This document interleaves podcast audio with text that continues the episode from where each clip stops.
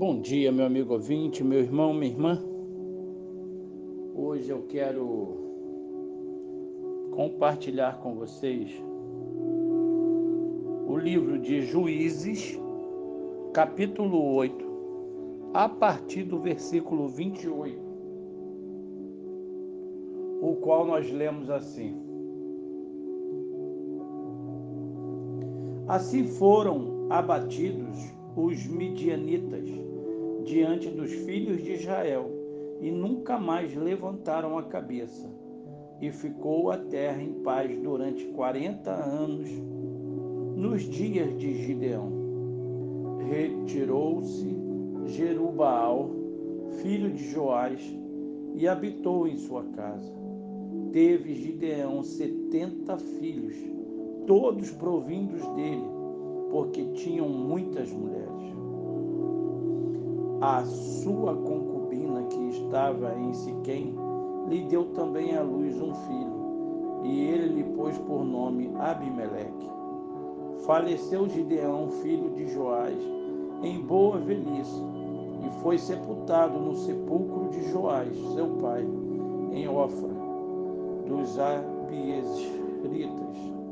Morto Gideão, tornaram a prostituir-se os filhos de Israel, após os Baalins, e puseram Baal Berite por Deus.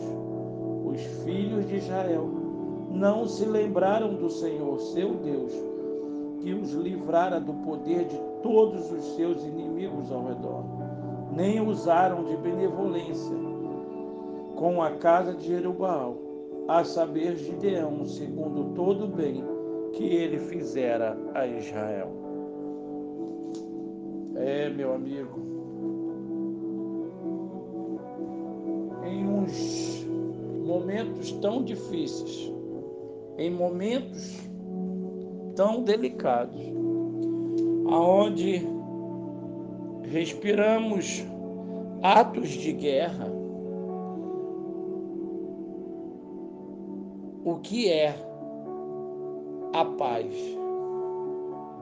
A paz de Deus, aquela que excede todo entendimento.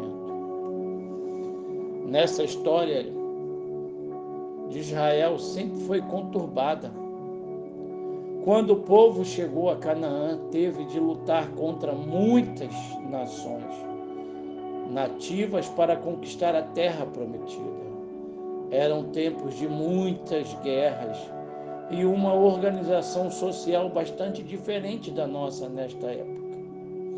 Israel foi conduzido por uma série de líderes militares, chamados de juízes. Quando um deles seguia a Deus, o povo gozava de paz e prosperidade.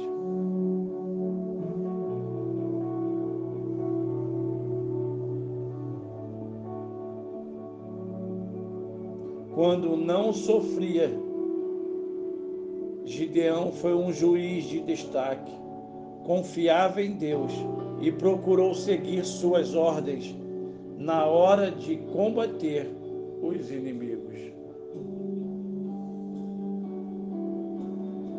O resultado disso foi um período de paz em Israel que durou 40 anos, até que Gideão morreu.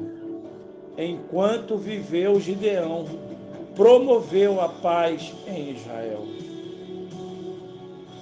Promover a paz nem sempre é fácil a maioria de nós não exerce um cargo de comando no governo para poder promover a paz no país.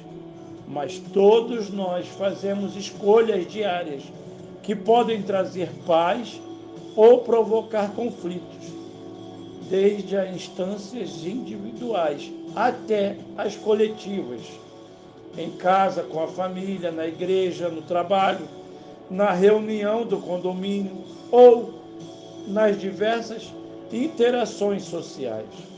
Deus espera que busquemos a paz, onde pudermos promovermos a paz, quando não revidamos nem caluniamos, quando não alimentamos fofoca, quando não agimos com brutalidade no trânsito.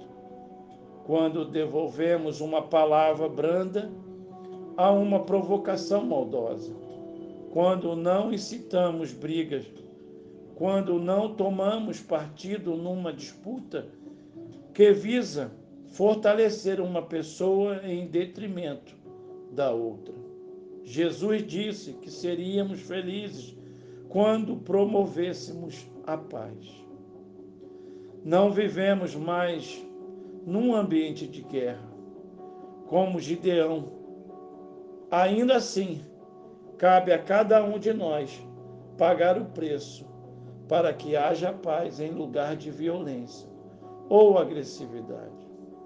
Claro que isso é diferente de conformismo e passividade.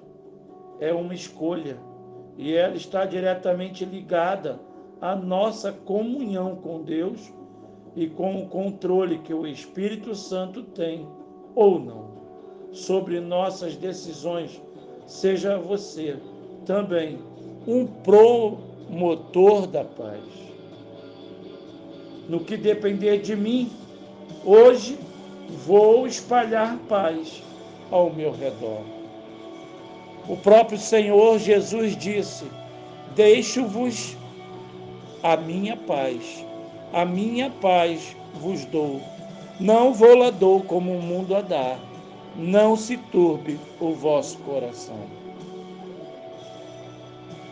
Creia, creia em Deus, creia em Jesus. Sim, aquele que traz consigo a verdadeira paz, a paz do Senhor. Que Deus te abençoe, que Deus te ajude